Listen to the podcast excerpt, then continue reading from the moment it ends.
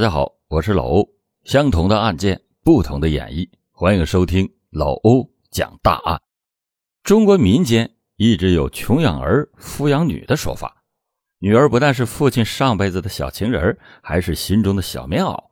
但是江苏的一名男子却在一夜之间杀害了自己的前妻，还有自己的亲生女儿。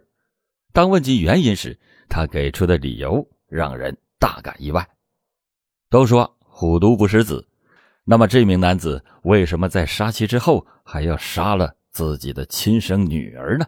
欢迎您接着收听老欧讲大案。二零一七年，江苏涟水县公安局接到了一个报案电话，死者是三十多岁的秦某和他十六岁的女儿，报案人是死者的哥哥。警方走进案发现场时，发现两名死者都被棉被裹着。打开被子一看，全都是血。母亲的尸体呈俯卧状态，脖颈、脸部以及脑袋上都有伤口，多达二十几处，死得非常的惨。凶手也很残忍，根本没有留有任何的余地。看得出来，他在杀人的时候情绪失控，非常的愤怒。旁边的女儿则是侧卧在窗台，他们身上都穿着睡衣。看来他们死的时候已经快睡下了，警方就猜测这应该是熟人作案，不然这个时间点不会有人找来。接下来的发现也证实了这一点。在客厅的吊扇上，民警发现上面挂着麻绳，桌子上面也有一些脚印，整个屋子里除了这些，其他地方都没有被动过的痕迹，也不像是杀人劫财。办案人员发现这些脚印和死者身边的脚印是一致的，凶手肯定是在意识到自己杀人之后，情绪崩溃之下想上吊自杀，但是最后却放弃了。在对死者亲属一番详细的巡查之后，警方才得知，这栋房子之前一共是住着四个人，死者和女儿在二楼生活睡觉，一楼。是前夫和儿子生活睡觉，他们属于离婚不离家。既然是一家人住在一起，那么前夫陆某和儿子到底去哪儿了呢？另外，警方还注意到家里还有一辆电动车不见了。通过案发现场遗留的线索，警方预测凶手就是死者的前夫陆某。杀人以后，他已经带着儿子潜逃了。此时。所有的人心里面就产生了很大的疑惑，和前妻有矛盾，失手杀人，这能理解。毕竟他在杀人之后还用被子盖着尸体，说明他也不敢面对死者。但是为什么连自己亲生女儿也要给杀了呢？警方知道电动车跑不了多远，估计也就十多公里。他要想潜逃，那还得利用其他的交通工具。接着没多久，民警就在一家店里看到了丢失的电动车。据老板娘的说法，是陆某说老家出事了，急着要回去，还让老板帮忙专车送一下。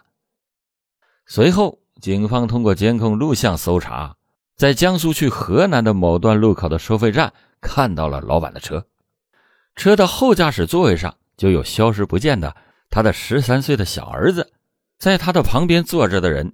虽然看不见，但应该就是陆某。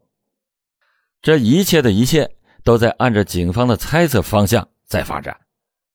这个陆某是河南固始县人，他最有可能就是逃回老家去了。要说他为何杀人，估计跟自己的生活经历有关，因为他还有一个很敏感的身份，那就是上门女婿。陆某一九七二年出生。是河南固始县人，在很早的时候，父亲就去世了，母亲没有选择改嫁，含辛茹苦的把他和两个哥哥还有一个姐姐抚养长大成人。原本在十六岁的时候，他已经体检成功，要入伍当兵，就因为父亲去世而没有当兵成功。经历了这么一段小插曲，他就出门打工了。因为家里边穷，陆某并没有在适当的年龄结婚。二零零一年。已经二十九岁的陆某在张家口打工的时候遇到了十九岁的秦某。他看见秦某时常一个人生活，既没有亲人长辈，也没有什么朋友，在好奇心驱使下，他就关心着对方的生活。这样一来二去，彼此之间就有了感情，最后还同居在了一起。没过多久，秦某就怀孕了。女朋友怀孕以后，两个人经过商量，最后去了南京，在这里，他们有了人生中的第一个孩子，也就是后来被自己亲手杀死的那个女儿。秦某生子之后，陆某也第一次见到了自己的岳父岳母，然后双方只是短暂的见面，岳父岳母就离开了，因为他们根本就不待见这个女婿。当然。如果要是换成其他任何人做父母的，都可能不太会赞成女儿的婚事。首先，陆某比他们女儿大十岁，年龄差的有点大。其次呢，父母都希望女儿找一个本地人，希望能够离家近一点。如果真的要是去了河南，那实在是太远了。最后就是陆某父亲去世比较早，对于一个家庭不完整的陆某，岳父岳母。有一些不好的看法，不过不管老人多么的反对，生米已经煮成了熟饭，这已经成了事实，再反对也没有办法。为了照顾岳父岳母的心情，陆某和妻子就回到了岳父的家乡生活，他也成了名副其实的上门女婿。陆某认为，两个人的婚姻生活在前十来年还是比较幸福的，但是后面。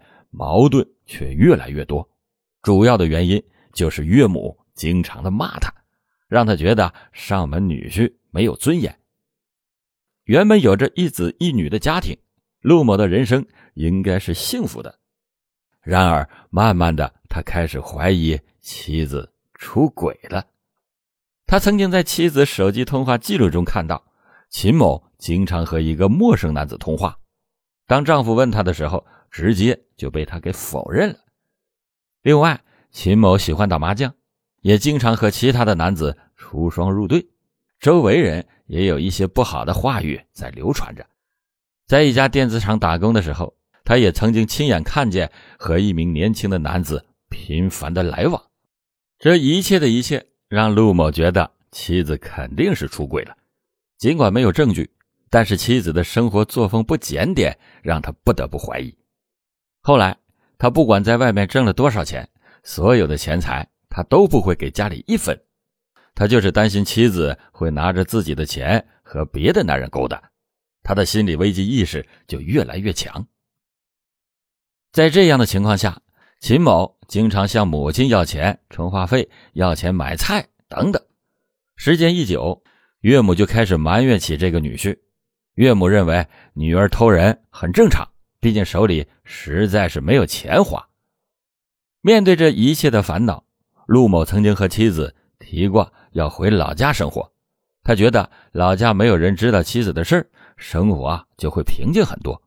秦某觉得丈夫老家的人可能会不待见，再加上两个人手里也没有什么钱，随后就不了了之了。在之后的日子里，两个人的矛盾就开始加深。甚至有一次，陆某把秦某打倒在地上，爬来爬去，状况非常的惨。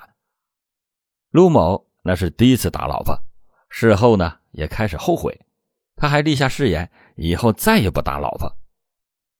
就因为此事，当时还砍了自己一根小指头，但是这次事情并没有给他带来什么教训，往后的日子里还是经常的家暴。后来。陆某以姐姐来家为由，要秦某跟他一起去接人，最后把对方骗到了民政局离婚。如果不答应，就要殴打、辱骂他。没想到刚刚离婚，他就后悔了，这才有了离婚不离家的情况出现。尽管两个人矛盾重重，日子早已经到了过不下去的地步。离婚以后，双方的家人都支持他们复婚。二零一七年。二月三日，邻居家有一个小孩满月了，需要随份子钱。此时的陆某却犯了难，因为他的手里边没有一分钱。于是他就打电话给正在打麻将的妻子，希望他去一下。结果妻子告诉他自己手里也没有钱，让他自己去想办法。就因为这件事让陆某觉得丢了脸面。过了没多久，秦某又打电话给他，告诉他女儿那里有一百五十元钱，要钱的话可以去女儿那里拿钱。这件事情就让陆某的心里的火气再次的上升。他认为前妻这是在以其他的方式对他进行报复、羞辱他，让他抬不起头来。当天晚上，秦某再次回到娘家，到了十一点过的时候，陆某亲自去把他接了回来。回到家以后，两个人就因为白天钱的事情再次争吵。陆某当时觉得一股气血涌上了脑门，眼前一片模糊，他到厨房里拿起菜刀，从后面。几刀就砍死了前妻。当十六岁的女儿拉着他的手的时候，他已经是杀疯了，根本就不管眼前是谁，直接就动手也杀害了自己的亲生女儿。在案发以后的第二天，幺幺零报警服务中心再次接到了一个电话，这个电话正是陆某打来的。他告诉警方，自己杀了妻子和女儿，现在自己也活不下去了。已经服了农药自杀了，只说自己在河南，具体没有说是哪里。好在警方缜密追查，在他父亲坟墓前看到了他。陆某被发现的时候已经是倒在了地上，旁边还有一把剪刀，估计是喝药以后再自杀，但是因为药效太快，没有动手成功。最后医院经过反复十多次的洗胃。终于把他从死亡的边缘拉了回来。事实上，他已经不是第一次自杀了。除了案发现场发现的上吊麻绳，他也喝过农药、烧车等等，但是都没有成功。因为他杀妻杀女的举动，家人根本就不管他，也不想认他，就连住院治病的钱，家人也是拒绝支付。他醒来的第一时间看到了警察在床边，情绪很激动。想要拔出身上插着的针管，他以为自己只是伤害了妻子和女儿，想要见他们一面给道个歉，结果听到的却是死讯，这导致他的心里一时无法接受。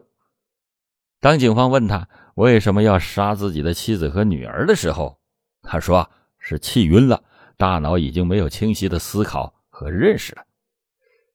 至于为什么要连自己的亲生女儿也要杀？他的答案让当场的办案人员感到非常的吃惊。陆某觉得妻子水性杨花，生活作风非常的混乱，女儿是由他抚养的，在他的熏陶下，女儿也不可能是什么好人。